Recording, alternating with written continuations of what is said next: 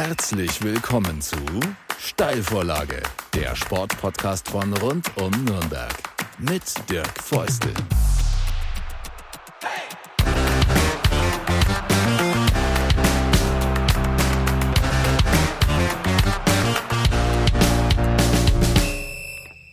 Eine neue Folge der Steilvorlage, der Sportpodcast von rund um Nürnberg. Und zum ersten Mal, es hat lange, lange gedauert, geht es bei uns heute um Eishockey. Und ich freue mich, dass äh, einer da ist, äh, der sich nicht nur mit dem Nürnberger Eishockey gut auskennt, sondern generell ein Eishockey-Fachmann, Experte äh, in jeder Hinsicht ist Stefan Ustorf, äh, Sportdirektor bei den Ice Tigers in Nürnberg, aber äh, natürlich auch selbst aktiv in der DL als Nationalspieler in der NHL. Reden wir gleich drüber. Und äh, was mir so gar nicht bewusst war, ehrlich gesagt, aber ich jetzt noch kurz erfahren habe. Äh, er hat auch einen Podcast gemacht, können wir auch noch ein bisschen drüber sprechen, über eigene Podcast-Erfahrungen. Also, Stefan, erstmal, ich freue mich, äh, dass du da bist, dass es geklappt hat. Äh, hallo zuerst mal, äh, danke, dass ich da sein darf. Ähm, wenn die Temperaturen noch so warm draußen sind, wenn quasi der Sommer noch da ist, der äh, kalendarische Wechsel steht jetzt kurz bevor. Ähm, wie ist es dann, wenn man letztendlich eine Wintersportart macht, wo es schon ordentlich warm wird unter der Montur? Ich habe es den Bayreuther äh, Head Coach gefragt, Petri Kujala. Ähm, die sind in einer offenen Halle, da sind auch die Temperaturen dann noch höher. Ähm, das ist gar nicht so easy.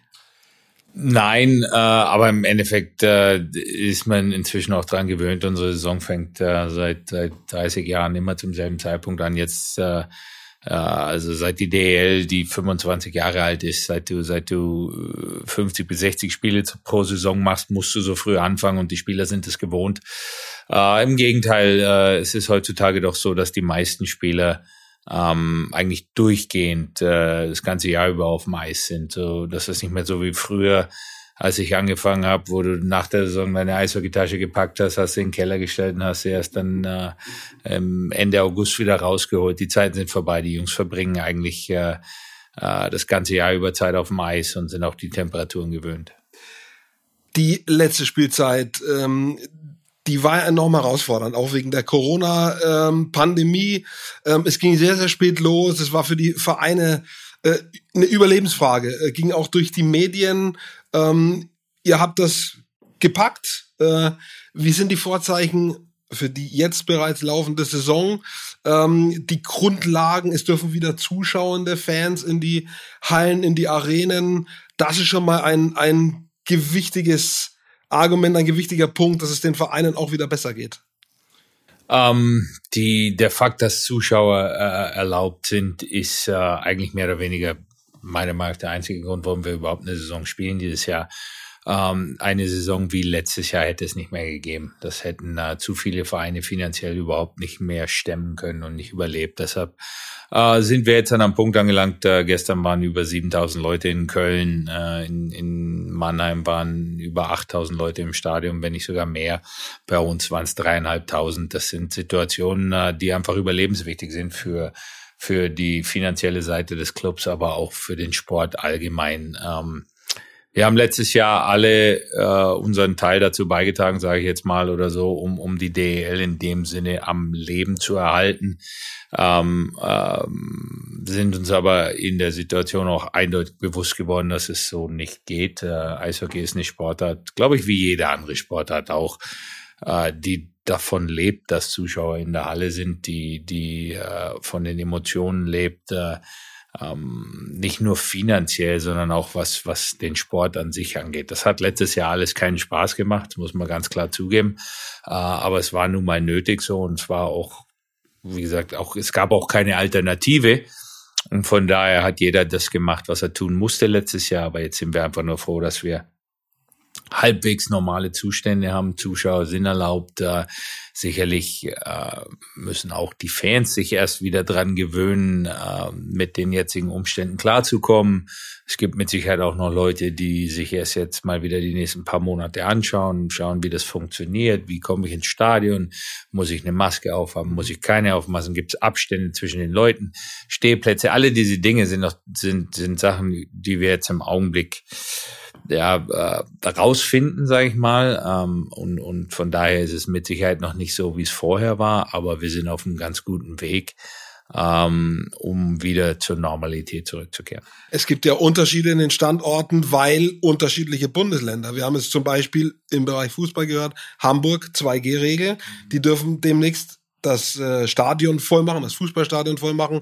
Ähm, das wird in anderen Sportarten, die in Hamburg gespielt werden, beispielsweise Basketball, beispielsweise auch sicher Eishockey, äh, ähnlich sein. Wie ist es in Bayern? Wie ist die Perspektive? Was dürft ihr? Dreieinhalbtausend war äh, gerade die Aussage. Mhm. Aber äh, gibt es eine Perspektive, auch eine eventuelle äh, Mehrauslastung? Wir haben, also wir waren nicht bei, unsere Vollauslastung im Augenblick in der, mit der 3D G, 3G-Regel liegt bei über 6000. Ähm, mit, mit dieser Regelung sind wir sehr, sehr zufrieden. Äh, die bedeutet aber auch äh, Masken an den Plätzen in Bayern. Die bedeutet äh, kein Alkoholverkauf äh, und, und äh, von daher keine optimalen äh, Voraussetzungen. Aber wir sind, äh, wie soll ich sagen, oder wir, ich, ich bin da jetzt nicht so wählerisch. Ich bin froh, dass Leute in der Halle sind. Das ist mir im Augenblick das Allerwichtigste. Ähm, äh, und ich glaube aber, von den Dingen, die ich jetzt gehört habe oder so ich mir das vorstellen kann, dass wir irgendwann zu einer 2G-Regel übergehen ähm, und, und dann volles Stadion haben können. Ähm, aber wie gesagt, im Augenblick ist mir das eigentlich relativ egal, solange äh, Zuschauer erlaubt sind. Wir, wir äh, die Leute reinlassen dürfen und sie sich wieder am Eishockey erfreuen können, sage ich, ist für mich eigentlich alles in Ordnung. Viele haben immer den Fußball im Kopf und dann sagen die, ja, die Zuschauenden sind gar nicht so wichtig. Es gibt ja Fernsehgelder. Das ist in den sogenannten Sportarten 2, A, B und C, also Eishockey, Basketball äh, und Handball anders. Äh, es gibt auch Ausschüttungen sicher von Geldern, nur die sind eben bei weitem nicht so hoch. Das heißt, der Anteil an einem Etat, an einem Haushalt, den ihr als Organisation habt, ist natürlich äh, der zuschauenden Anteil äh, viel, viel höher als im Fußball. Lässt sich das beschreiben? Kannst du sagen, ähm, in etwa, wie viel äh, am Gesamtetat de, der Zuschaueranteil ausmacht, wenn das wegfällt, wie in der letzten Saison? Ja, äh, prozentual will ich da jetzt nicht ins Detail gehen, aber da, also wie gesagt, am besten beschreiben kann ich es damit, äh, ohne Zuschauer gäbe es kein DL-Eishockey dieses Jahr. Ähm, äh, wie gesagt, Fußball kann das mit Sicherheit überleben finanziell, das ist kein Thema äh, in der ersten Liga, in der zweiten Liga. Ich weiß nicht, wie es wäre in der Oberliga im Fußball. Äh, kann ich nicht von außen her nicht beurteilen. Ich kann es nur so viel, ich kann nur so viel dazu sagen. Man hat es ja gesehen. Ähm, äh, vor der Saison gab es äh, unterschiedliche Regeln, unterschiedliche Bundesländer gibt's jetzt auch noch. Und in Bayern war es halt so, dass äh, die Regelung kurz vor Saisonbeginn noch so war, dass in verschiedenen Standorten in Bayern Augsburg, äh, auch zweite Liga Kaufbeuren oder eben auch bei uns in Nürnberg wir irgendwo bei, bei 800 bis 1000 Zuschauern gewesen wären, die, die uns erlaubt gewesen wären und damit hätten wir die Saison nicht spielen können. Also ohne Zuschauer gibt es kein DL. Ist okay. Ist ein Statement, aber es bleibt hoffentlich so, es dürfen die Fans rein und das äh, gibt nicht nur Einnahmen, sondern es gibt auch Stimmung. Äh, du hast schon gesagt, letztes Jahr das war irgendwie nichts. Es konnte gespielt werden, aber es ist nicht eine Saison, wie eine normale Saison ist. Jetzt, wo die Fans wieder da sind, äh, was macht es auch emotional mit euch? Nicht nur mit den Spielern, auch mit denen, die ums Team herum sind. Ja, es ist, wie gesagt, das ist der erste Schritt zurück zur Normalität äh, und und äh, äh, die, die, die Fans im Stadion, die Emotionen, die Lautstärke, die, die, die Stimmungsschwankungen, äh, positiv, negativ, die da alle mit, mit dabei sind, die, ja, wie soll ich sagen, man sagt immer so schön, die machen das Salz in der Suppe aus. Äh, äh, du, du merkst auch, wie, wie sich, äh, wie gesagt, das Momentum wechselt von, von einer Mannschaft zur anderen mit, mit den Zuschauern, mit der Aktion auf dem Eis, mit der Resonanz von den Rängen. Alle diese Dinge sind einfach ein großer Teil dazu. Und, und ähm, also ich spreche, ich kann jetzt immer nur von meiner eigenen Erfahrung her sprechen, aber du kriegst natürlich in bestimmten Situationen auf dem Eis schon mit, was in deiner Halle passiert. Und das kann dich äh, meistens positiv beeinflussen, äh, kann dich aber auch negativ beeinflussen. Wir brauchen uns äh, nichts vormachen, wenn du, sage ich jetzt mal rein theoretisch, seit drei Spielen kein Powerplay-Tor geschossen hast, kriegst ein Überzahlspiel und deine Fans fangen an zu pfeifen, das hörst du. Ah, das kann dich negativ beeinflussen. Auf der anderen Seite und viel, viel öfter kann dich die Stimmung der Fans natürlich positiv beeinflussen und kann dir noch diesen extra Schub geben, um dann vielleicht auf dem Eis was zu bewirken. Und man kann auch ich sage jetzt mal ein bisschen spielen mit den Fans. Beispiel Fußball, äh, es gibt einen Foul und dann dann kann ich natürlich durch, sag mal, äh, ja Emotionen, wenn ich mich dann vor dem Gegenspieler aufbaue, auch so ein bisschen das die Zuschauer und die Fans pushen. Äh, das geht beim Eishockey auch, sehr klar. Also man kann schon auch mit spielerischen Aktionen, ja, ja. aber auch so mit emotionalen Dingen auf dem Eis die Fans draußen äh, mitnehmen. Ja, kann man. Passiert, glaube ich, sehr viel weniger bei uns in dem Sinne. Ähm, Eishockey ist ein extrem körperbetontes, emotionales Spiel äh, von Haus aus, so dass äh, die Dinge, die du auf dem Eis machst, jetzt äh, ähm, die, die, die machst du nicht wirklich oder habe ich nie wirklich mit dem Hintergedanken gemacht, Fans jetzt mhm. aufzupushen oder so, sondern die, die emotionalen Dinge, die im, im, in so einem körperbetonten Spiel, sage ich jetzt mal, passieren, die machst du, wie gesagt, aus den Emotionen raus, äh, um, um auch auf, auf bestimmte Dinge zu reagieren, sage ich jetzt mal, die während so eines Spiels passieren und, und die äh, Resonanz dann oder die, die ähm, Auswirkungen, die es dann auf die Zuschauer hat, die sind, ich will jetzt, ich will jetzt nicht sagen, ein Nebengeräusch davon, weil, weil sie sehr, sehr wichtig sind, aber ich persönlich als Spieler habe nie irgendwas gemacht auf dem Eis, um jetzt eine, eine, eine eine Wirkung der Fans mhm. zu provozieren in dem Sinne, sondern ich habe die Dinge gemacht auf dem Eis, weil sie halt zum Spiel dazugehören emotional und die haben dann, sage ich, im Schluss eine, eine Wirkung der Fans äh, bewirkt in, und, und das, also wie gesagt, das ist vielleicht ein bisschen anders, glaube ich, als beim Fußball. Jetzt haben wir die emotionale Seite kurz beleuchtet. Wenn wir die, die sportliche Seite von Eishockey beleuchten, ist Eishockey die komplexeste, komplizierteste, schwierigste Mannschaftssportart, die es gibt. Die schnellste ist es wahrscheinlich, hört man immer wieder. Mhm. Aber von all den Abläufen, die man da haben muss, und man muss Schlittschuh fahren, man muss äh, äh, ein Gerät, den Stock betätigen können, man hat noch den Puck, man muss die Mitspieler äh, beobachten, äh, es gibt Drehungen, es ist hohes Tempo. Ähm, das bringt mich zu dem Schluss, es könnte die komplexeste Mannschaftsteamsportart sein, vielleicht sogar eine der komplexesten Sportarten überhaupt.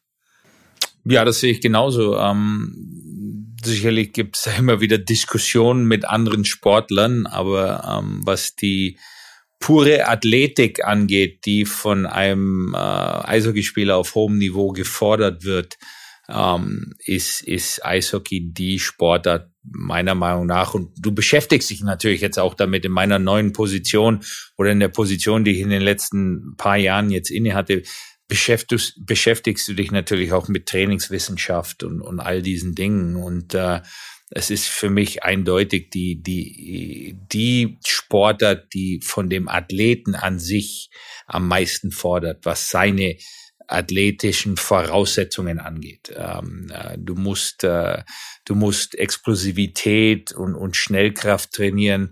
Äh, diese Explosivität und Schnellkraft musst du aber in der Lage sein, äh, über 60 Minuten dreimal die Woche 60 Mal im Jahr abzurufen, also und, und alle diese Dinge, während du Schlittschuh läufst äh, äh, und, und, und natürlich auch mit der Scheibe umgehen musst, deine, deine kognitiven Voraussetzungen müssen sehr hoch sein, deine äh, also da kommt unglaublich viel zusammen, wie du schon gesagt hast gerade eben. Und äh, es ist für mich mit Sicherheit die äh, am athletisch, sage ich jetzt mal, herausforderndste Sportart. Es gibt andere Dinge, da kann man immer sagen, Basketball ist, ist ähnlich, äh, aber da ist jetzt der Körperkontakt nicht so. Da, das ist jetzt keine äh, es ist kein körperloses Spiel, aber Basketball ist kein Spiel, wo ich mir wirklich Gedanken drüber mache, dass mir jetzt äh, irgendeiner auch noch mit äh, 20 bis 25 kmh äh, die Luft wegnimmt, indem er mich körperlich auch noch zusammenfährt in dem Sinne. Also es ist, ist eine sehr komplexe Sportart, es ist auch ein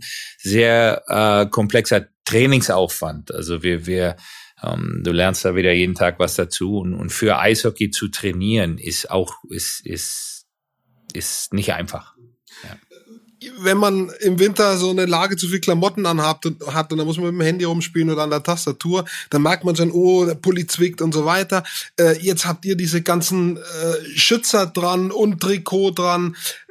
Man kann sich ja zu dem, was wir gerade erzählt haben, auch nicht wirklich frei bewegen. Das kommt ja auch noch dazu. Hm, nee, das, so würde ich das jetzt nicht mehr sehen. Also die, die Ausrüstungen heutzutage, die, die, ähm, Advancements, also die, die, die Dinge, die, die, die sich verändert haben in den letzten paar Jahren. Wenn ich jetzt zum Beispiel die Torhüterausrüstung nehme, rein zum Beispiel von vor 20 Jahren zu heute, die, den Unterschied im Gewicht, in der Beweglichkeit, im, im Schutz allgemein, der dazukommt, äh, ähm, heutzutage, die, die, die Schlittschuhe, wie sie heutzutage aussehen, wenn dir heute jemand auf die Füße schießt, gut, das tut weh, aber es ist jetzt nicht mehr so, du, du hast, äh, du hast noch Alternativen, andere Schütze anzubringen auf dem Schlittschuh und die Jungs blocken Schüsse heute, wie Torhüter es früher gemacht haben, ohne sich wirklich Gedanken zu machen und die Verletzungen sind sehr viel geringer, sage ich jetzt mal. Wenn dir früher mit deinen Lederschlittschuhen einer auf die Socken geschossen hat, so schön, dann war die Chance, dass da was kaputt geht, relativ groß. Also von daher ähm, hat sich da unglaublich viel weiterentwickelt. Die Spieler sind die die Art und Weise, wie die Spieler heute trainieren, wie sie sich vorbereiten, wie sie vor dem Training, nach dem Training, vor dem Spiel, nach dem Spiel, die Dinge, die sie heutzutage machen, die Zeit, das Geld und, und alle diese Dinge, die die Spieler heutzutage bereit sind zu investieren, das hat sich so unglaublich verbessert und ist so viel mehr geworden. Ah, wie gesagt, äh, wie wir vorhin schon gesagt haben, als ich angefangen habe mit 17, äh, Anfang der 90er Jahre, da war Eishockey ein Wintersport. Mhm. Das heißt, ich habe mich auch wirklich nur im Winter damit beschäftigt. Du hast im Sommer, hast du dein Sommertraining gemacht, ganz klar, aber das war dann oft Fußballspielen, Waldläufe und sonst irgendwas. Das, das funktioniert alles nicht mehr heute. Die, die, die Zeit, äh, das Geld äh, und alle diese Dinge, die Spieler bereit sind, von sich aus selbst zu investieren, um auf ein bestimmtes Level zu kommen, ist, ist unglaublich. Zwölf Monate Sport also. Und ich habe gelernt, also die Ausrüstung jedenfalls, die stört nicht mehr so wie vor 15 oder 20 Jahren, aber damals war sie ein Faktor, sozusagen. Sie war ein Faktor in dem Sinne, sage ich jetzt mal, dass du ähm, die ist zum Beispiel, sie, sie war zum Beispiel nass. Sie mhm. ist nicht getrocknet. Du hast früher zweimal am Tag trainiert. Deine Handschuhe, deine Schlittschuhe waren aus Leder. Die Dinger sind nicht, die sind nicht trocken geworden, sage ich jetzt mal im Spiel. Heutzutage, heutzutage haben alle Spieler Minimum zwei Paar Handschuhe pro Spiel, drei Paar teilweise. Die werden alle zehn Minuten gewechselt. Die sind auf dem Handschuhtrockner. Die Jungs kennen sich mit nassem mit einer nassen Ausrüstung kennen die sich nicht aus. Die Schläger alleine, die, wenn du die, das sind, das sind Dinge, das ist wahrscheinlich im Tennis, äh, gehe ich mal davon aus, genauso zu beobachten, im Golf, in, in solchen Sportarten genauso zu beobachten. Die Techniken haben sich aufgrund der Ausrüstung verändert. Du schießt heute und du bringst heute den jungen Spielern auch bei, anders zu schießen, als wir das noch gemacht haben früher. Mit dem Holzschläger früher musstest du deinen ganzen Körper benutzen, um zu schießen. Du musstest Gewicht verlagern vom hinteren Fuß auf den vorderen Fuß. Da ging es dann darum, dein ganzes Gewicht zu verlagern. Uh, follow through alle diese Dinge. Das brauchen wir heute nicht mehr. Die Schläger sind anders, die sind, die sind leichter. Du schießt anders. Du lehrst den Spielern auch anders zu schießen als früher. Ähm, und von daher ist natürlich alles in dem Sinne auch besser geworden. Das ist ein spannender Punkt generell, ja. wie sich eine Sportart, auch andere Sportarten, mhm. Eishockey ist ein Beispiel, verändern durch Technik. Man beim Skispringen zum Beispiel redet man oder Skisport, Wintersport ja. redet man sehr viel drüber. Eishockey ja. habe ich noch nie drüber nachgedacht, oh, aber ja. na klar, ist ja klar, auch da Ganz, verändert sich. Ist einfach alles anders. Ich, ich, ich, ich sag mal so, du hattest früher eindeutig mit den Holzschlägern Spieler dabei, von denen wusstest du, ja, die können nicht besonders gut schießen. Das war einfach so. Also da, da, früher der Schuss war jetzt eine Waffe, sage ich in dem Sinne von Leuten, die es halt wirklich gut konnten. Ähm, die kannte jeder. Heutzutage kann jeder Spieler schießen. Sicherlich gibt's noch welche, die können es wieder ein bisschen besser. Mhm aber im Endeffekt kann jeder Spieler schießen heutzutage. Und, und früher war es doch wirklich so, wenn ein Spieler in einer bestimmten Position auf dem Eis war, hast du da weniger Respekt gehabt, sage ich jetzt mal, weil du wusstest, sehr gut, der kann nicht, ist jetzt kein toller Schütze, sage ich mal, in dem Sinne. Und heutzutage musst du das anders angehen. Jeder Spieler kann schießen, die Ausrüstung hat sich verändert, die Trainingsmethodik hat sich verändert, die Jungs investieren viel mehr Zeit selber auch in diese Dinge. Was man auch nie, nie, nie unterschätzen darf, was wahrscheinlich der größte Unterschied ist, vor allem auch zu meiner aktiven Zeit, ist das Video. Mhm. Ich meine, es ist heute wirklich so, das Spiel ist vorbei. Äh, eine halbe Stunde später hat jeder Spieler seine Wechsel auf Video, auf dem iPad, auf mhm. dem Telefon, auf dem Computer und kann sich genau anschauen, was er getan hat. Äh, was dann natürlich auch komplett die Trainingsmethodik und auch den Trainer verändert, weil, ja, ich sag's jetzt, ist immer so, muss natürlich immer von meinen eigenen Erfahrungen zehren, aber wenn ich früher, wenn mir früher ein Trainer gesagt hat, da hast du Scheiße gebaut, musst du dastehen, dastehen, dann habe ich das nicht hinterfragt, mhm. weil A, bin ich so nicht groß geworden, du hast einen Trainer nicht, du, du hast keinen Trainer hinterfragt als zu meiner Jugendzeit und B, habe ich mich auch verlassen müssen drauf, dass das, was er mir sagt, einfach stimmt. Ja, sicherlich stehst du dann da als Spieler und sagst, ja, eigentlich habe ich das anders im Gedächtnis, aber ich konnte es jetzt nicht überprüfen. Ich hatte kein Video von meinem Spiel und im Endeffekt verlässt du dich da darauf, wenn der Trainer das sagt, dann wird es schon so gewesen sein. Also mache ich es beim nächsten Mal anders.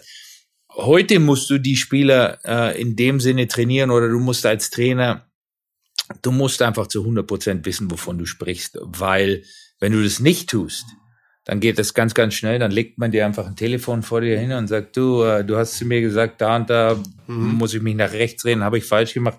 Guck mal, ich, ich drehe mich nach rechts. Mhm. Ich habe das als, also du, du kannst heutzutage als Trainer ähm, diese, diese, sag ich jetzt mal, autoritäre, ja, äh, ich bin der Boss, was ich sag, zählt, was ich dir sage, ist end all be all. Mhm das ist vorbei. Mhm. Da, dafür sind die Spieler A viel zu gut vorbereitet, viel zu intelligent. Äh, wobei ich jetzt nicht sagen muss, dass wir früher dumm waren, aber wir hatten halt einfach die Möglichkeiten überhaupt ja. nicht, uns selbst zu bilden, was Eishockey angeht. Und heutzutage, die Jungs können sich ihre eigenen Sachen anschauen, die können sich Sachen von den besten Spielern der Welt ja. anschauen. Es gibt verschiedene Portale, es gibt äh, Coaches, es gibt Seiten, wo du dir halt wirklich selber auch so viel Information besorgen mhm. kannst, um besser zu werden, äh, so dass du, wenn du dich heute mit einem Spieler über sein Spiel unterhältst und du willst ihm helfen, mhm. Dann musst du wirklich wissen, wovon du sprichst. Dieser, ich nenne es einfach mal Feed, mit dem sich die Spieler, auch die Trainer natürlich, äh, füttern können, wahrnehmen können. Ähm, wo ist der erste Schnitt? Ist der schon zu DL2 oder ist das in der DL2 auch noch so möglich und dann in der Oberliga? Der geht bis zur Oberliga. Auch dort, okay. auch dort können die Spieler sich okay. ihre Wechsel per Video anschauen. Auch dort ja. arbeitet jeder Trainer mit Video. Ja. Ähm, ich habe, also das bei mir, ich habe selbst in der NHL noch, äh, und das ist aber wie gesagt schon eine Zeit lang her. Ich war 94, 95, 95, 96, so 97 in die Zeit in der ich in Nordamerika gespielt habe, selbst dort ist jetzt nicht wirklich tagtäglich mit Video gearbeitet worden. A, schon überhaupt nicht individuell, sondern eigentlich mehr im Mannschaftssinne. Aber, aber, aber heutzutage gehen die Spieler in ein Spiel, die wissen ganz genau, okay, was macht äh, der Gegner im Überzahl, in Unterzahl, bei fünf gegen fünf, Aufbau in neutrale Zone, defensive Zone, offensive Zone, unter Druck, ohne Druck, alle diese Dinge, das sind alles Informationen, die wollen die Spieler haben, die brauchen sie auch ähm, und die bekommen sie auch, so dass es dann eigentlich ja, keine Fragen mehr geben sollte in dem Sinne. Ähm, wenn du deine Mannschaft richtig vorbereitest, sollten sie, dann möchtest du, dass sie in ein Spiel gehen, in dem sie jetzt, sag ich mal, nicht mehr überrascht werden können mit dem, was passiert. Sie sind, sie sollten zu 100 Prozent vorbereitet sein. Sie sollten wissen, was auf sie zukommt um dann dementsprechend zu reagieren. Und das gehört auch zur Komplexität der Sportart, die, die Vorbereitung, das Wissen über den Gegner, das Wissen über deren Spielformen, über die eigenen Spielformen. Äh, auch da gibt es sicherlich Sportarten, die sind irgendwie einfacher gestrickt. ja, mit Sicherheit sogar. Ähm, ich bin aber auch immer jemand, der sagt, äh, man muss auch mit der Analyse im Eishockey oder mit Analysen im Allgemeinen, vor allem für die Individual, für die Spieler. Da gibt's ja so viele verschiedene Dinge heutzutage, was Analytics angeht, wo man, wo man das Spiel eines Einzelnen wirklich in die absoluten Einzelteile zerlegen kann. Ähm, aber da muss man ja auch immer ein bisschen vorsichtig sein für mich, weil was ich mit keinem Video oder sag ich mal mit keinem analytischen Programm oder mit keiner analytischen Statistik messen kann, zum Beispiel ist das Herz eines Spielers, ist mhm. der, ist der Mut eines Spielers, ist die Willigkeit, sich äh, für seinen Nebenmann einzusetzen. Das sind alles Dinge, die kann ich, kann ich statistisch nicht belegen, sondern die muss ich sehen. Die, die, die muss ich sehen mit dem Auge, die muss ich fühlen, die muss ich, ich muss sehen, wie er sich in der Kabine mit seinen Mannschaftskameraden unterhält, wie er sich in der Gruppe benimmt, äh, wie ist seine Körpersprache in positiven, in negativen Situationen, alle diese Dinge. Da helfen mir Analytik, also analytische Sachen nicht viel weiter. Deshalb musst du die Dinge kombinieren und musst vor allem, was meiner Meinung nach, was die Statistik und die die Analyse angeht, immer ein bisschen vorsichtig sein, weil sie kann dich meiner Meinung nach ganz schnell in eine negative Richtung drücken, sage ich jetzt mal. Wenn du, wenn du mit irgendwas unzufrieden bist und dann kommt der Analytiker und sagt, ja genau, bist du unzufrieden, hast du recht, schau hier. Also ich habe alles auf dem Papier für dich, warum du unzufrieden sein solltest. Und, und das ist immer so, muss man vorsichtig sein. Also das kann ähm, ich bin, bin Fan von, von Statistiken und solchen Sachen, ähm, würde aber nie nur Statistiken benutzen, um meine Mannschaft zu analysieren. Mm, und es gibt ja so, das prominenteste Beispiel war im letzten oder die letzten beiden Jahre Hansi Flick im Fußball mhm. als der sogenannte Verstehertrainer, ja, ja, der auf diese Art diese weichen Faktoren geweckt hat, die ja du sagst es, sehr wichtig ja. sind. Äh, gut, das mag pendeln dann optimal über 50 Prozent diese Wichtigkeit ist der ja. weichen Faktoren im Vergleich zu den harten oder mal umgedreht, das pendelt sich ja auch ein ja. bisschen, aber äh, das Ganze, die Mischung macht sozusagen. Genau, also bin ich, wie gesagt, bin ich fest davon und ich, ich habe aber auch schon ich habe mit beiden Seiten zusammengearbeitet mit Leuten, die halt mit, mit Statistiken und analytischen Dingen nichts zu tun haben wollen und sagen, das brauche ich nicht. Und welche, die sich komplett nur darauf äh, verlassen und auch ihre Entscheidungen eigentlich nur daraufhin beziehen. Und, und da bin ich dann ja jemand, äh, der sagt, gut, ich, ich, ich gebe mir so viel Information, wie ihr könnt. Also ich nehme alles, ich höre mir alles an, ich schaue mir alles an, ich lese mir alles durch.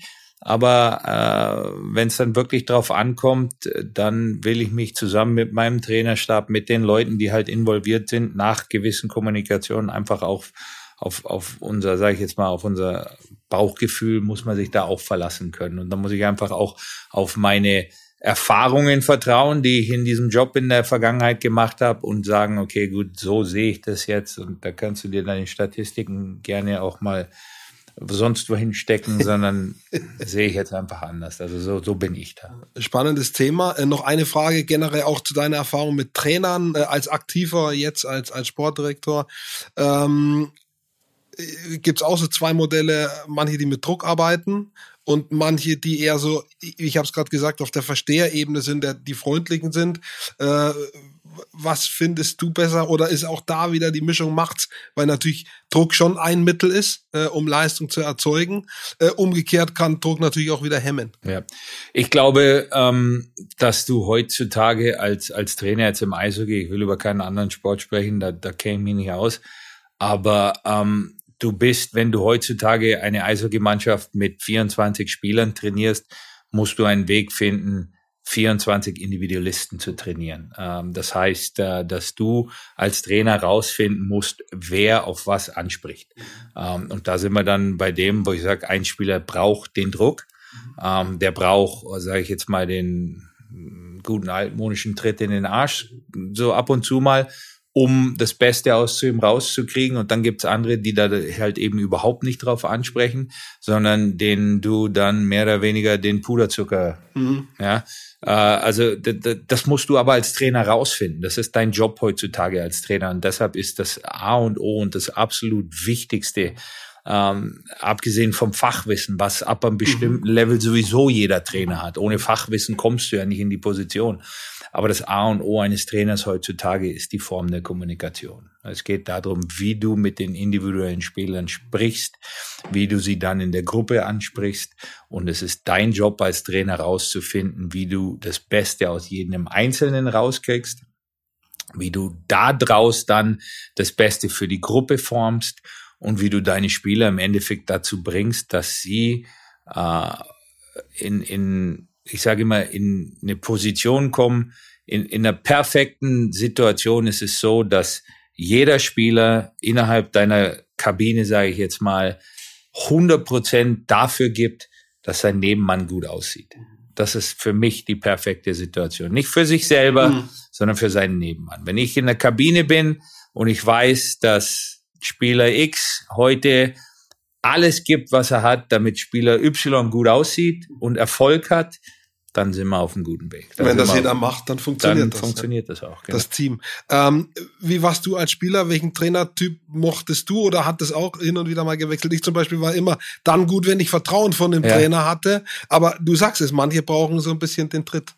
Ich, ich muss zugeben, dass ich jegliche Sorte von Trainer gehabt habe. Mhm. Ähm, dass ich natürlich auch aus einer anderen Zeit komme, ähm, wo ähm, es jetzt, sage ich mal, diese, diese, diese Versteher oder so sehr, sehr selten gab, sondern ich bin in der Trainer, ich bin, ich bin groß geworden als Trainersohn. Mein Vater war selber 30 Jahre lang Profitrainer und wir hatten immer dieses gute alte Sprichwort, sage ich jetzt mal oder so. Gibt zwei Regeln. Erste Regel, der Trainer hat immer recht. Zweite Regel, wenn er nicht recht hat, tritt Regel eins in Kraft. Also so bin ich groß geworden.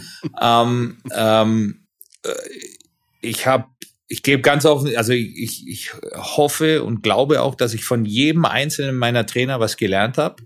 Ähm, und selbst wenn das äh, Sachen sind, wo ich sage, so will ich es niemals machen, weil es verkehrt ist. So will ich niemals mit meinen Spielern sprechen.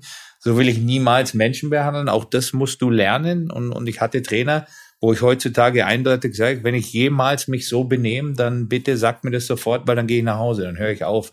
Auch diese Sorte Trainer habe ich gehabt und ich hatte auch die Trainer, ich sage, wenn ich auch nur halbwegs das so gut machen kann, wie der das gemacht hat, dann bin ich auf einem guten Weg. Und äh, ich war jemand, glaube ich, als Spieler, der ähm, eindeutig mit Kritik umgehen konnte, ohne Probleme. Äh, Im Gegenteil, der sogar ab und zu eben diese Kritik auch gefordert hat und gebraucht hat. Ich habe, ich, ich wollte die Hilfe meiner Trainer. Ich habe gesagt, du, ich fühle mich nicht wohl, ich spiele schlecht, ich mache das und das nicht gut im Augenblick. Hilf mir, was muss ich tun? Wie mache ich es besser?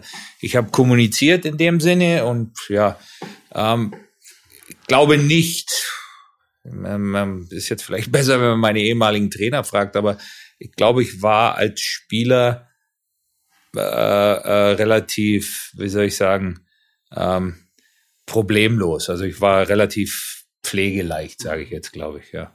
Sind wir eben bei dir äh, als Spieler angekommen, ähm, verschiedene Aspekte in der DL, in der NHL, in der Nationalmannschaft.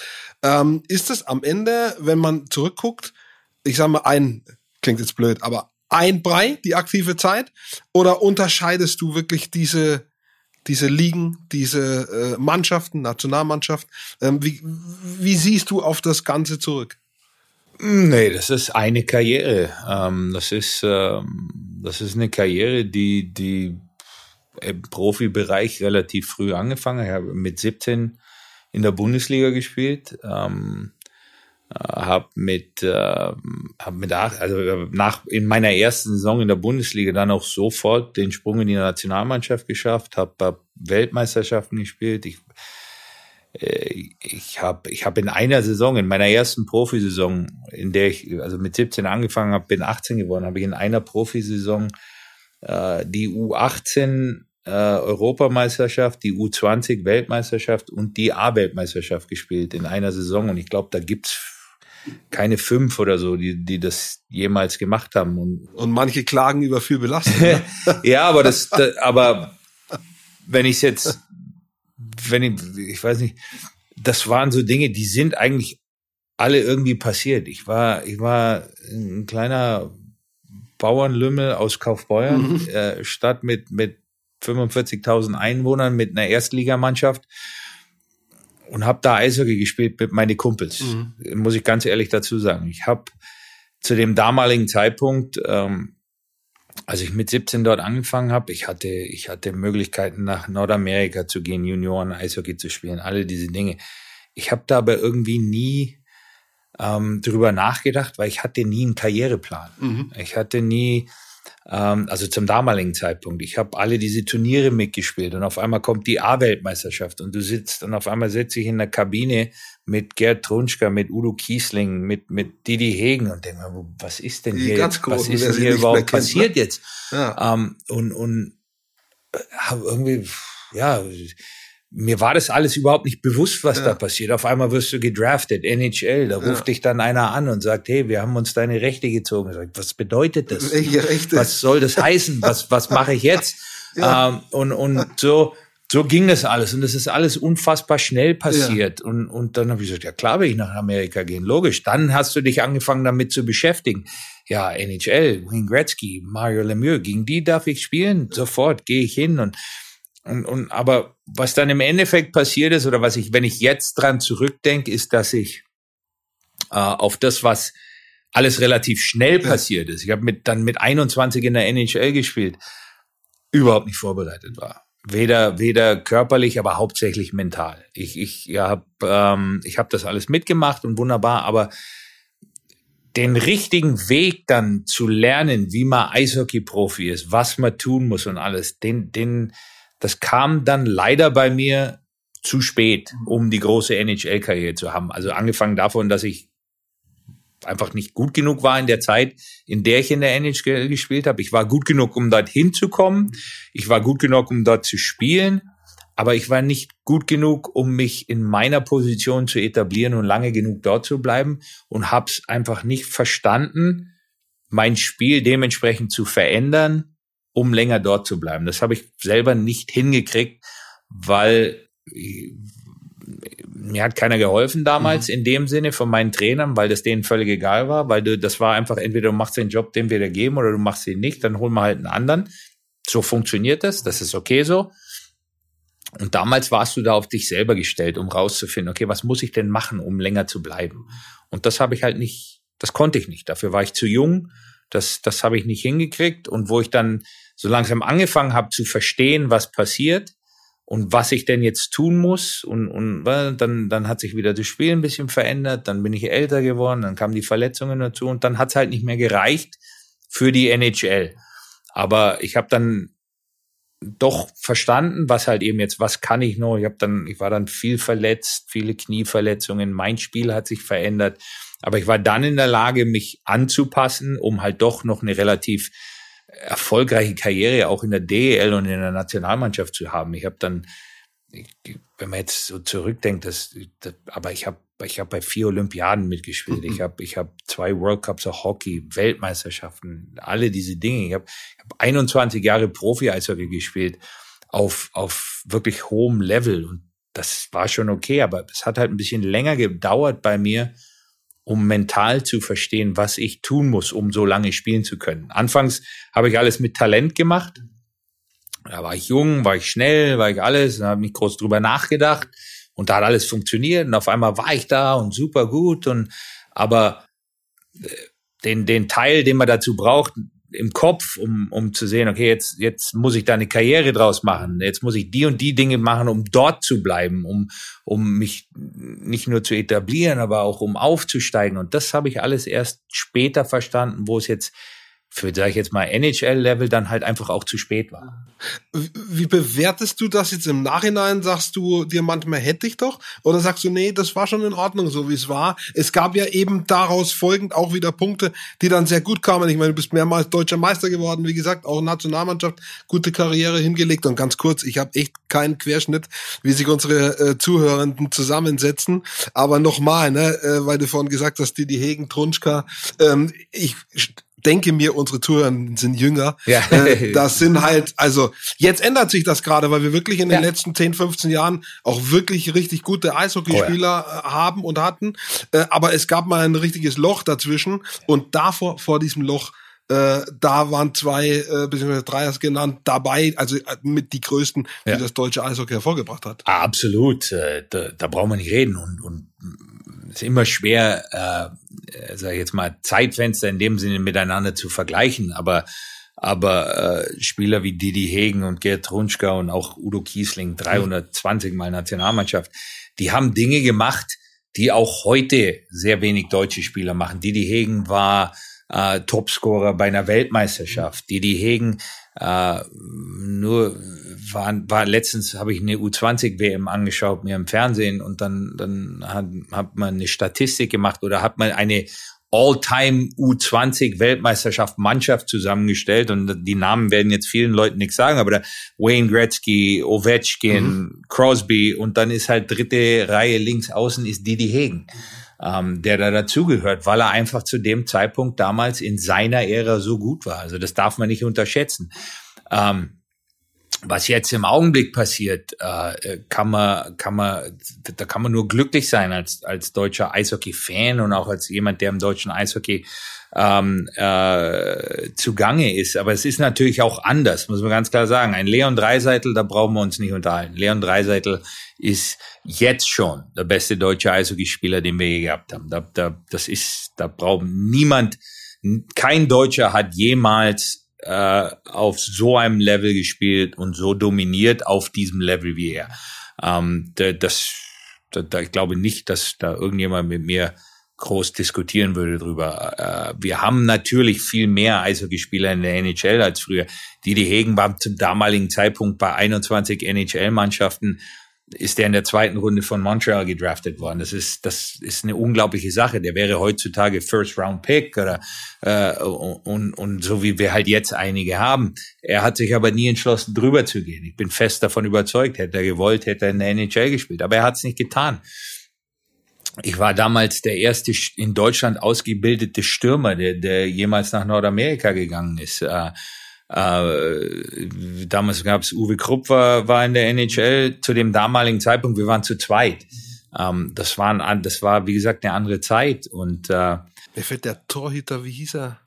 Karl Friesen, genau, aber Karl Friesen, Oilers, ne? Karl, nee, Karl Friesen war damals in, bei den New Jersey Devils, war aber äh, ein Kanadier mit deutschem Pass. Der ist in Kanada groß geworden, ist in Kanada ausgebildet worden im Eishockey und hat dann in Deutschland gespielt und, und, und also das war auch ein bisschen, Uli Hiemer war in der NHL als Verteidiger mit über 100 Spielen, was damals eine hervorragende Sache war. Ah, um mir noch eine Blöße zu geben, wer war bei Edmonton Oilers? Da war, war ist der Friesen nicht da mal hin? Nein.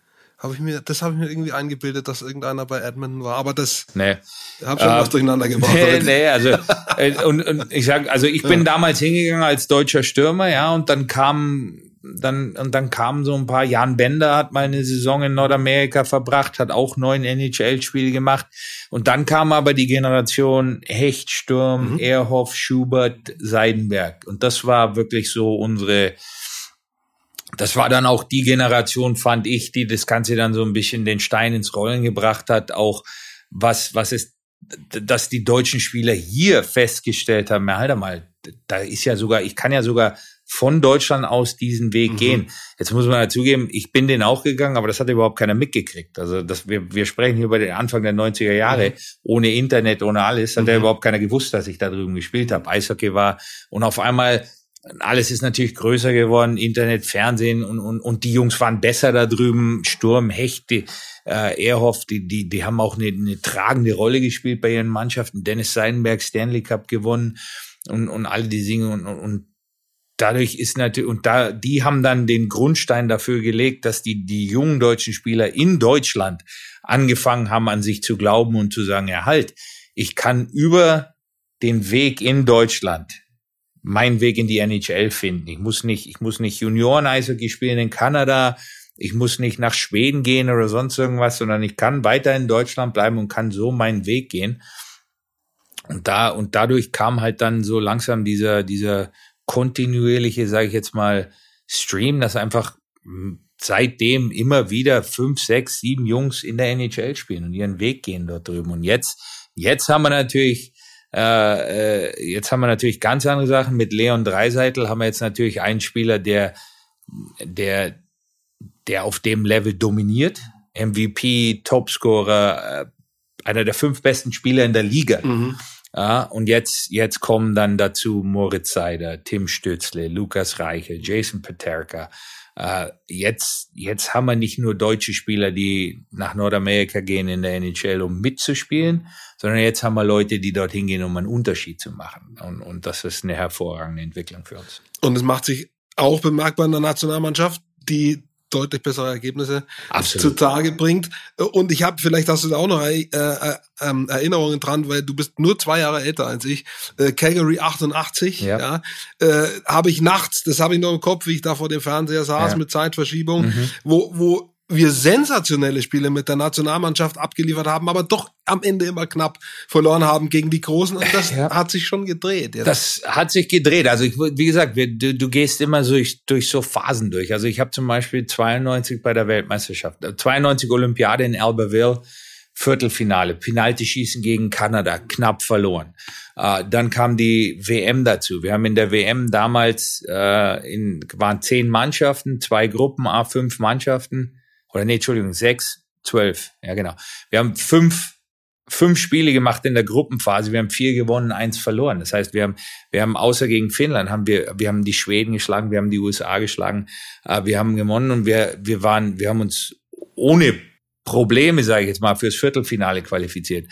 Haben damals im Viertelfinale gegen die Schweiz verloren, ähm, was sehr wehgetan hat, muss ich offen Vor allem, wenn man vorher die anderen Spiele gewinnt. Oh, war, war wirklich, war, hat sehr, sehr weh getan. Im Jahr drauf, 93 WM in Deutschland, genau dasselbe. Vier Vorbereitungsspiele gewonnen, eins verloren, Viertelfinale gegen Russland verloren, den, die danach Weltmeister geworden sind. Die waren immer gut. Äh, wir hatten, wir hatten mit dem Abstieg zu dem Zeitpunkt nichts zu tun. Wir, wir waren ganz klar eine Top-8-Mannschaft äh, in der Welt. Äh, Olympia Lillehammer, Viertelfinale gegen die Schweden verloren, die dann die Goldmedaille gewonnen haben. Ne? Und dann kam, was fürs deutsche Eishockey damals einfach eine Katastrophe war, dieses Bossmann-Urteil. Die Grenzen wurden aufgemacht. Wir haben leider große, große Fehler gemacht damals. Ich habe das nur von außen gesehen, weil das war die Zeit, in der ich in Nordamerika gespielt habe. Aber wir haben dann den Fehler gemacht, ähm, keine Beschränkungen oder wir durften ja keine Beschränkungen mehr haben. Äh, es gab dann in unserer Liga damals in der DEL Mannschaften, in denen 20 Ausländer gespielt haben und auf einmal hat kein Deutscher mehr eine Rolle gespielt und es ist, ging uns wirklich eine Generation an jungen deutschen Eishockeyspielern mehr oder weniger verloren als und, und da siehst du das dann natürlich sofort in der Nationalmannschaft. Und als nächstes steigst du in die B-Gruppe ab oder spielst katastrophale Weltmeisterschaften, weil du halt einfach nicht mehr das Material hast. Und da ist zum Glück einiges passiert ähm, im deutschen Eishockey und vor allem jetzt auch wieder in den letzten fünf, sechs Jahren ist unglaublich viel passiert, was die Nachwuchsförderung angeht, was ähm, was die Trainerausbildung angeht, was ein riesengroßer Teil davon ist. Und äh, äh, wir machen viele gute Sachen. Wir haben viel Arbeit vor uns. Wir könnten viele Sachen besser machen. Wir können aber auch viele Sachen viel, viel schlechter machen. Und deshalb ist Eishockey, glaube ich, im Augenblick auf einem sehr, sehr guten Weg. Und es lohnt sich hier als junger Mann oder junger Kerl Eishockey anzufangen.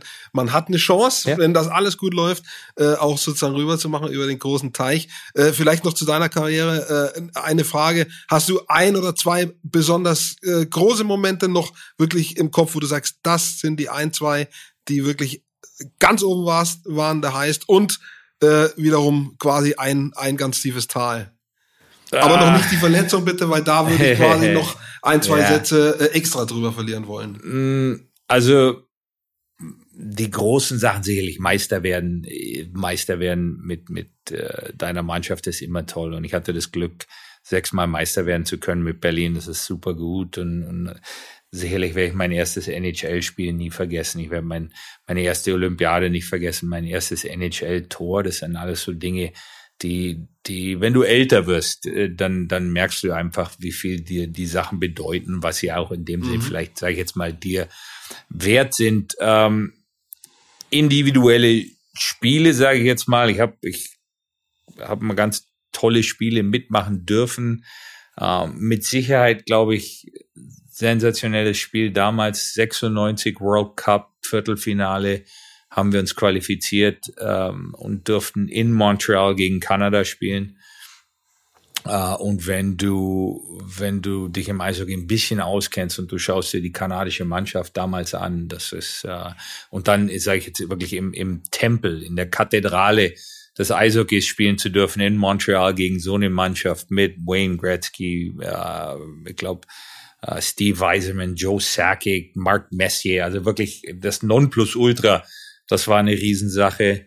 Ähm, ich habe ein Playoff-Spiel gemacht mit Washington in den Stanley Cup Playoffs gegen Pittsburgh.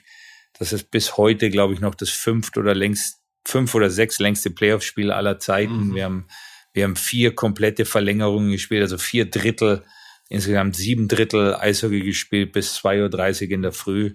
Äh, und damals Pittsburgh war Mario Lemieux, Jaromir Jager, Ron Francis, äh, Sergei Zubov, also fünf, sechs äh, Hall of Famers, die da mitgespielt haben. Das war eine ganz tolle Situation oder auch Sache. Also da ist viel passiert. Da, da ist viel passiert, was unglaublich viel Spaß gemacht hat und, und äh, würde ich alles, äh, würde ich alles wieder so machen. Ansonsten, ja, ich, ich habe einfach in meiner Karriere, äh, ich habe mich in meiner Karriere unglaublich viel verletzt äh, und habe hab viele Fehler gemacht in äh, der Art und Weise, wie ich mit diesen Verletzungen umgegangen bin. Ähm, ich habe dann zwar immer gespielt und viel gespielt, aber glaube nicht, dass ich mir unbedingt immer einen Gefallen damit getan habe, äh, weil es halt doch einen Einfluss auch auf meine Leistung dann gehabt hat äh, äh, und jetzt halt den Einfluss darauf hat, dass ich ja 47 bin, aber mich fühle, als wäre ich 85. Äh, ich bin 45, fühle mich aber auch schon knapp drunter, aber nicht ganz so. Äh, ich, ich hatte oder finde so als Überschrift wirklich gut, ne? Was alles in ein Eishockeyleben reinpasst, das könnte man sozusagen über, über, über deine Erzählungen drüber schreiben. Du hast unglaublich viel erzählt, äh, finde ich sehr spannend. Ich könnte da noch ewig weiter reden drüber, aber du hast schon auch angesprochen, das Thema Verletzungen und einer hat dir besonders zu schaffen gemacht, Schädel-Hirntrauma. Ähm, das auch letztendlich Einfluss auf sein Karriereende hatte. Ähm, ich ich habe auch mit anderen Eishockeyspielern gesprochen. Äh, einen, den kennst jetzt du vielleicht nicht, fällt mir ganz konkret ein, mit dem habe ich sehr ausführlich darüber gesprochen. Marcel Juhasch, Kanadier, äh, äh spielt äh, seit langem schon in Deutschland, unter anderem in Bayreuth. Der hat auch über ein Jahr lang, anderthalb Jahre Probleme gehabt äh, mit einer Gehirnerschütterung, äh, die nicht richtig behandelt wurde.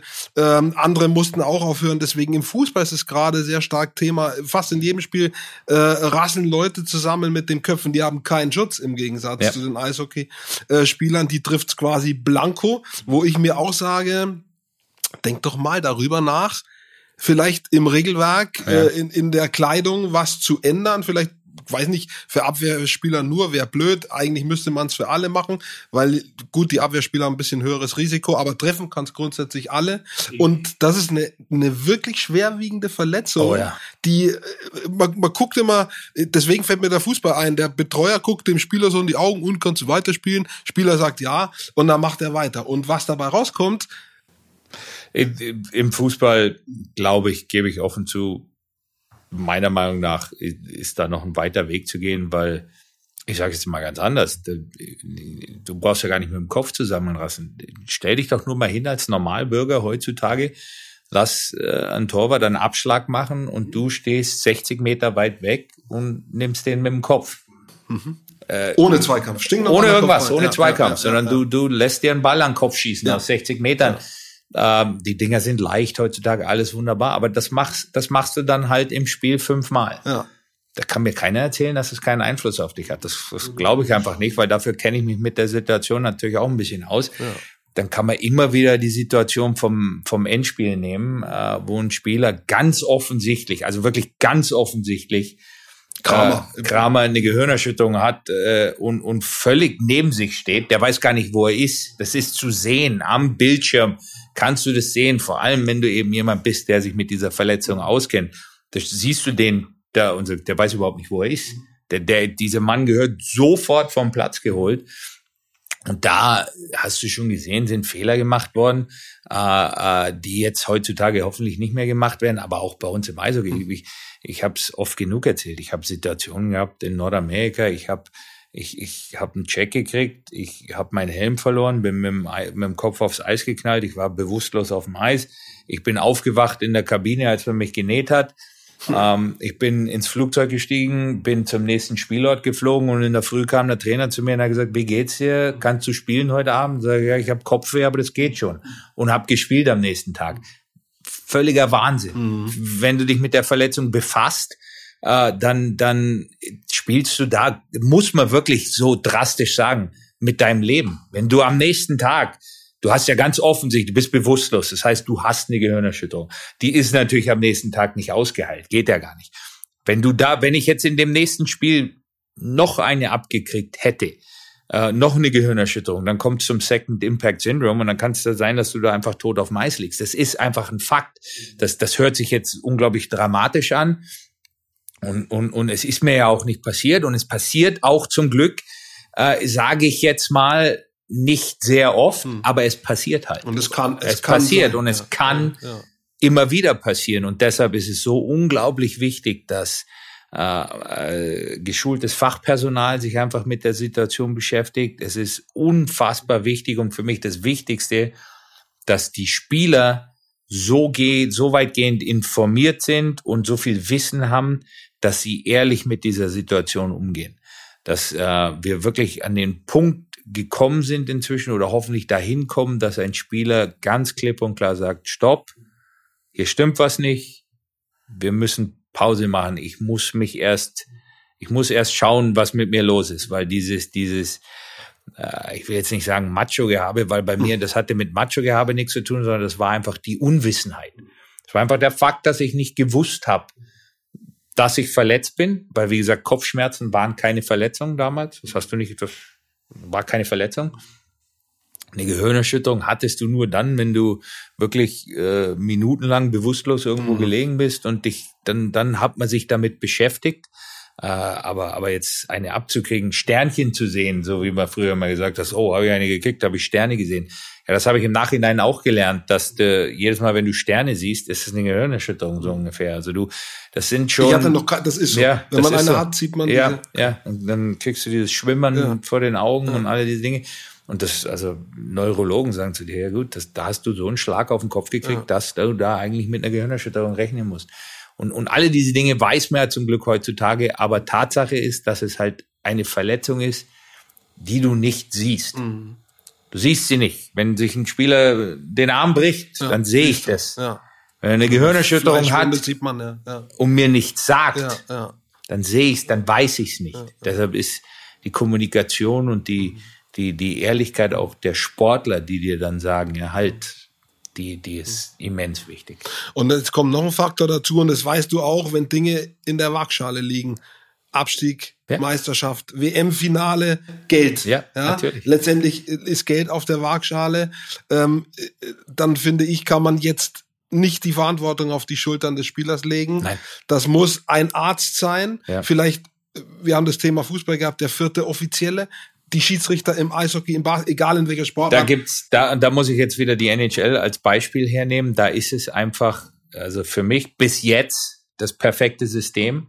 Da sitzen in jedem NHL-Spiel äh, sitzt ein unabhängiger, äh, wie man sagt, Concussion Spotter auf der Tribüne oder in der Pressebox, der sich das Spiel anschaut, der mit, äh, der medizinisch ausgebildet ist, der, der und wenn der einen Check sieht von oben und der hat mit keiner Mannschaft was zu tun, sondern er hat nur mit der Liga zu tun und der sieht einen Check dann kann der unten auf der Bank anrufen und kann sagen, ich will den Spieler XY jetzt sofort untersucht haben. Dann muss dieser Spieler von der Bank aus dem Spiel raus in einen sogenannten Quiet Room, wird von Neurologen untersucht und da wird festgestellt, kann der weiterspielen oder nicht weiterspielen. Und da gibt, das ist eine ganz klare Regel, da wird nicht diskutiert.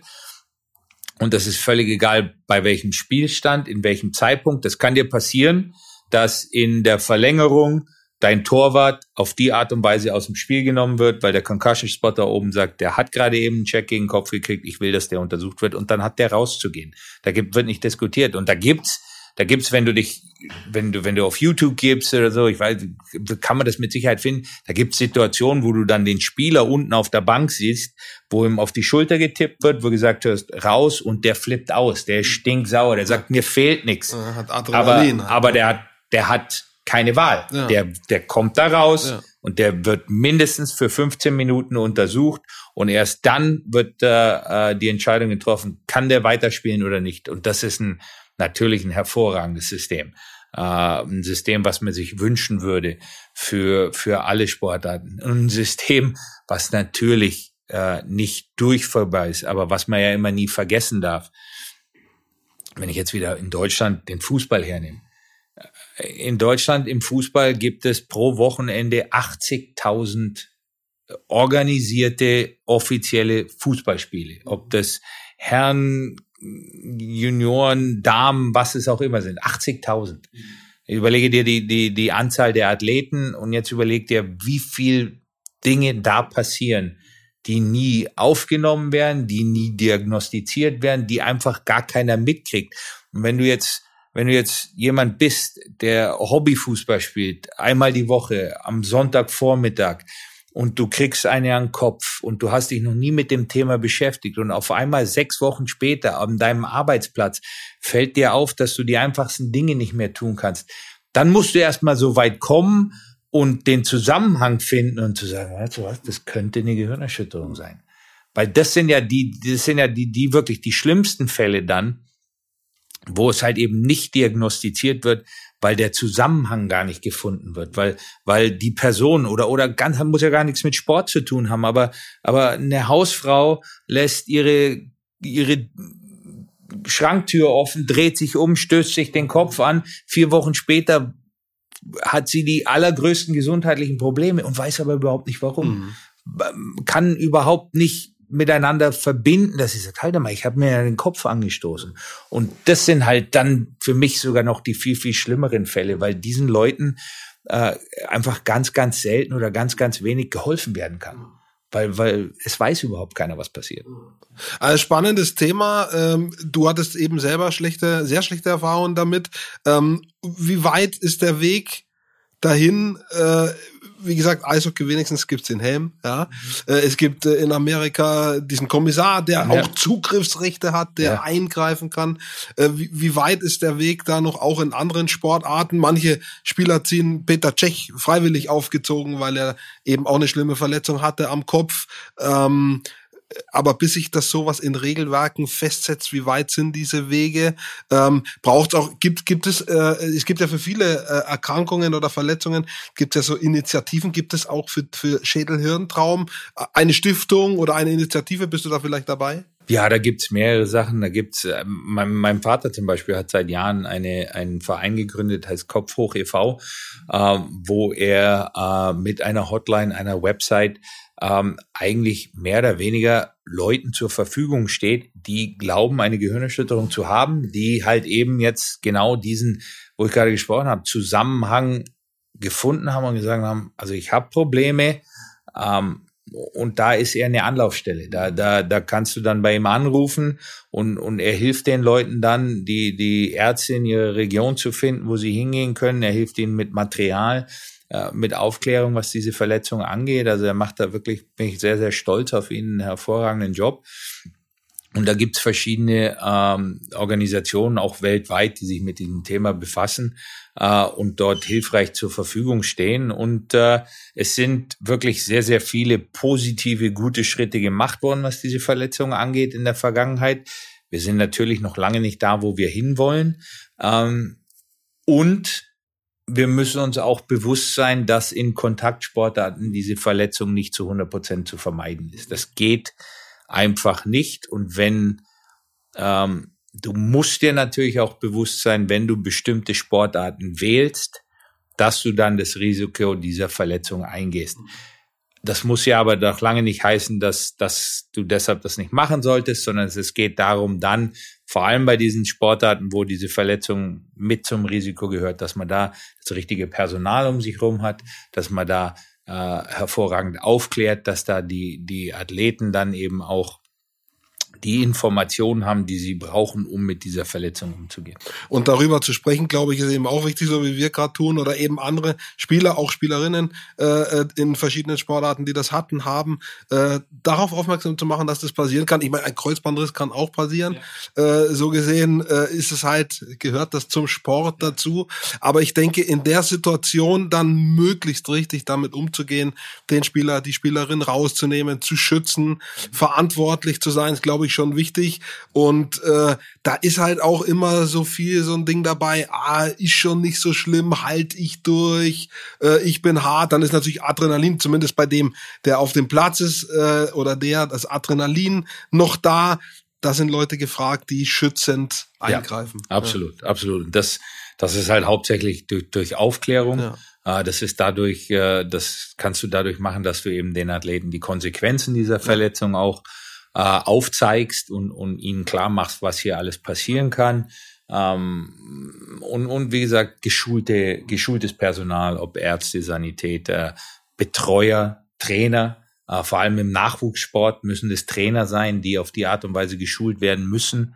Ähm, äh, auch eine Sache, die der Deutsche Eishockeybund inzwischen in seiner Trainerausbildung äh, sehr, sehr gut macht. Du musst die Trainer schulen, das sind diejenigen, die dort sind. Im Nachwuchs-Eishockey gibt es keinen Arzt, der an der Bande steht. Da gibt es keinen äh, Sanitäter, die beim Training sind oder so, sondern da gibt es den Athleten, da gibt es den Trainer. Äh, die müssen äh, dann eben wissen, was zu tun ist in so einer Situation und müssen dementsprechend ausgebildet sein. Und da müssen wir halt immer weitermachen und, und immer auch immer offen drüber reden und, und, und dürfen das auch nicht in Vergessenheit geraten lassen, indem wir sagen, ja gut, wir haben jetzt ein paar Jahre was gemacht, jetzt wird es ja wohl jeder kapiert mhm. haben, sondern dann musst du einfach weitermachen. Ja.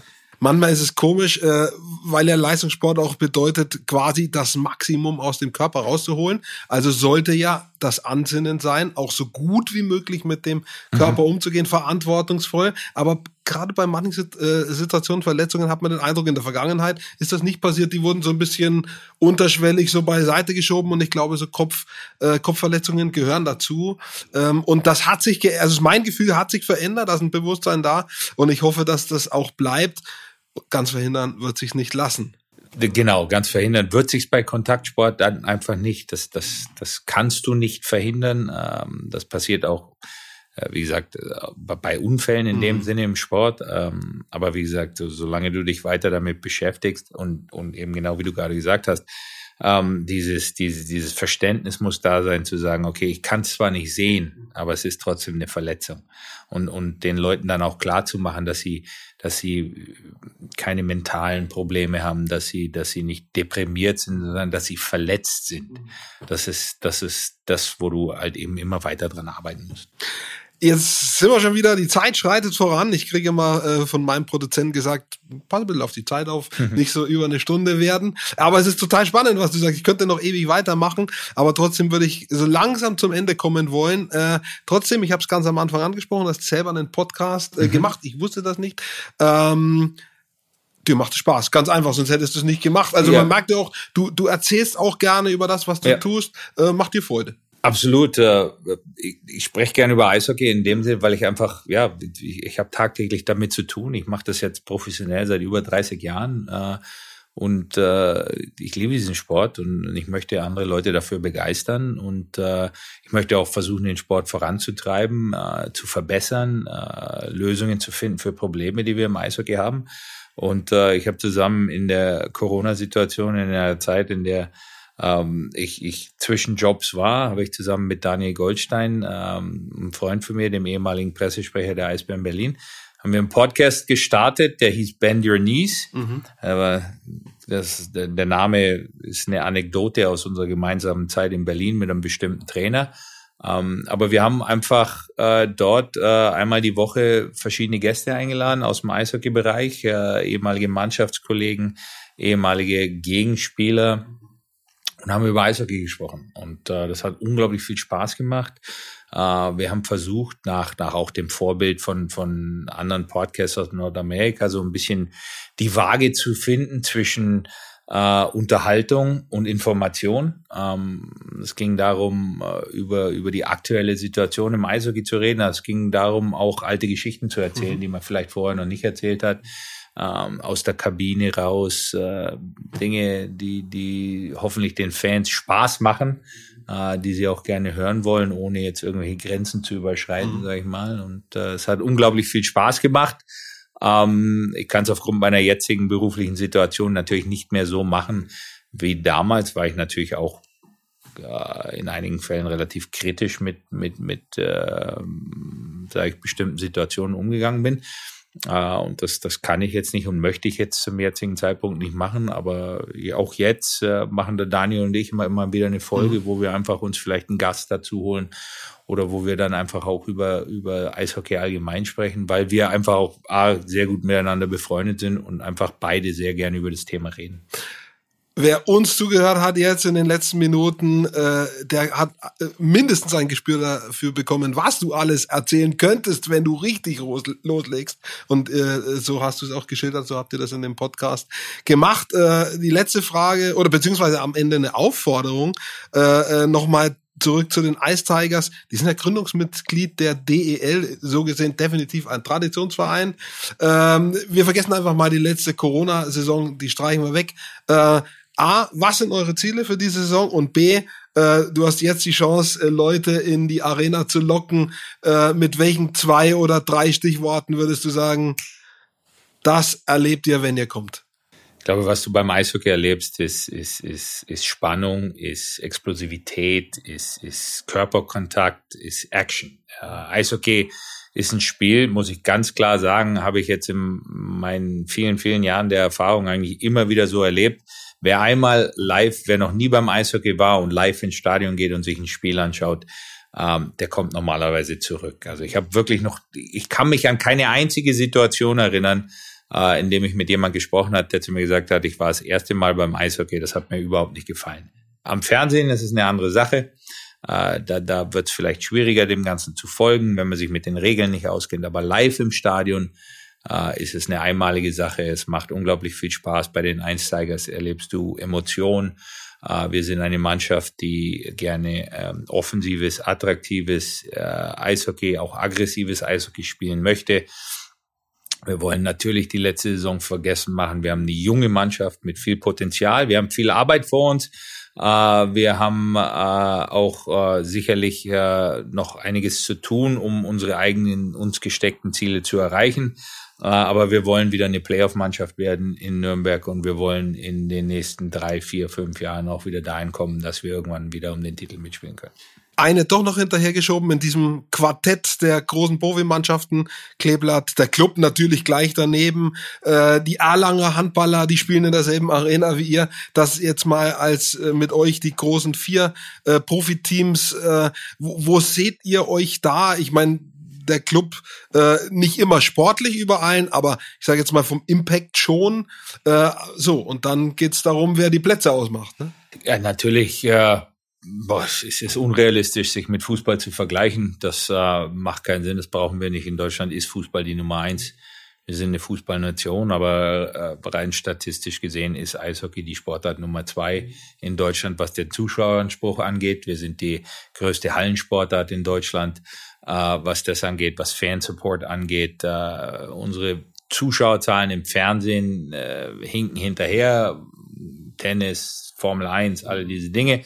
Ähm, es ist aber, wie gesagt, keine einfache Sportart äh, am Fernsehen, aber ich glaube, man sollte Eishockey auf jeden Fall auch mal die Chance geben. Ich glaube, wir können als Liga auch noch einiges tun, um Eishockey auch im Fernsehen attraktiver zu machen für die Fans, äh, angefangen mit vielleicht einer wöchentlichen Highlight-Show, in der ich alle Mannschaften äh, den Fans näher bringen kann, in denen ich auch meine Stars, sage ich jetzt mal in dem Sinne, den Fans näher bringen kann, um das Ganze äh, auch der breiten Öffentlichkeit besser, besser äh, zu verstehen zu geben und äh, wie gesagt, live ins Stadion kommen, da ist sowieso immer das Beste, weil da ist Eishockey einfach meiner Meinung nach unschlagbar. Ich habe mindestens fünf Themen äh, jetzt durchgehört, über die wir extra sprechen könnten. Eins davon ist dieses Medienthema. Äh, anderes wäre überhaupt generell nur mal über den Sport der Tigers zu sprechen. Aber ich wollte eben ganz bewusst eben auch über deine Karriere sprechen, über die Verletzung sprechen. Haben wir untergekriegt. Wir haben sehr viel untergekriegt und ich habe am Anfang gelernt, dass die Saison schon läuft. Also nochmal sorry. Dafür. Kein Thema, alles gut.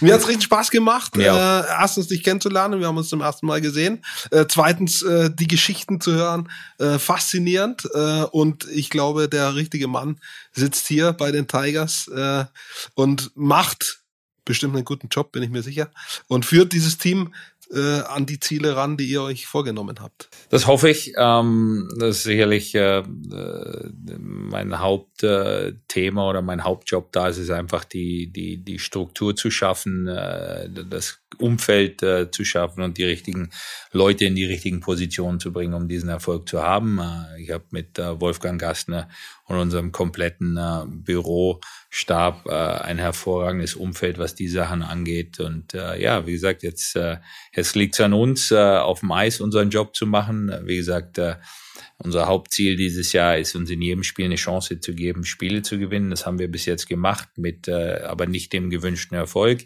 Jetzt ist der nächste Schritt, äh, wo wir sagen, okay, wir können uns nicht äh, mental damit zufrieden geben, nah dran zu sein, sondern jetzt musst du mental den nächsten Schritt machen und sagen, okay, jetzt will ich dieses Spiel eben auch gewinnen, nicht nur mitspielen. Ähm, das hat mit Sicherheit auch ein bisschen mit letzter Saison zu tun, wo du einfach so oft so viel und so klar verloren hast, dass es viel in den Köpfen sitzt, dass man sich jetzt vielleicht damit zufrieden gibt, indem man sagt, oh gut, wir haben nur 3-2 verloren in Mannheim, wo jeder gedacht hat, wir kriegen den Hintern voll. Das sind so Situationen, damit müssen wir jetzt arbeiten, weil wie gesagt, äh, mir ist nah dran sein nicht gut genug. Ich will gewinnen, egal was ich mache. Und äh, das ist eine Einstellung, die ich von meinen Trainern und von meinen Spielern genauso fordere und die ich auch mehr und mehr bekomme. Das sieht man, die Jungs wollen, sie arbeiten hart, aber wie gesagt, jetzt ist es daran, den nächsten Schritt zu finden, um eben Punkte zu holen, weil wir sind in einem ergebnisorientierten Geschäft im Eishockey äh, und am Ende des Tages zählen nur Ergebnisse. In diesem Sinne, viel Glück dabei, danke fürs Dasein und wenn es euch da draußen gefallen hat, dann schenkt uns euer Herz und damit ein Abo und schaltet wieder ein bei der nächsten Folge der Steilvorlage. Vielen Dank, Stefan Ustorf. Ich danke. Und viel Erfolg. Dankeschön.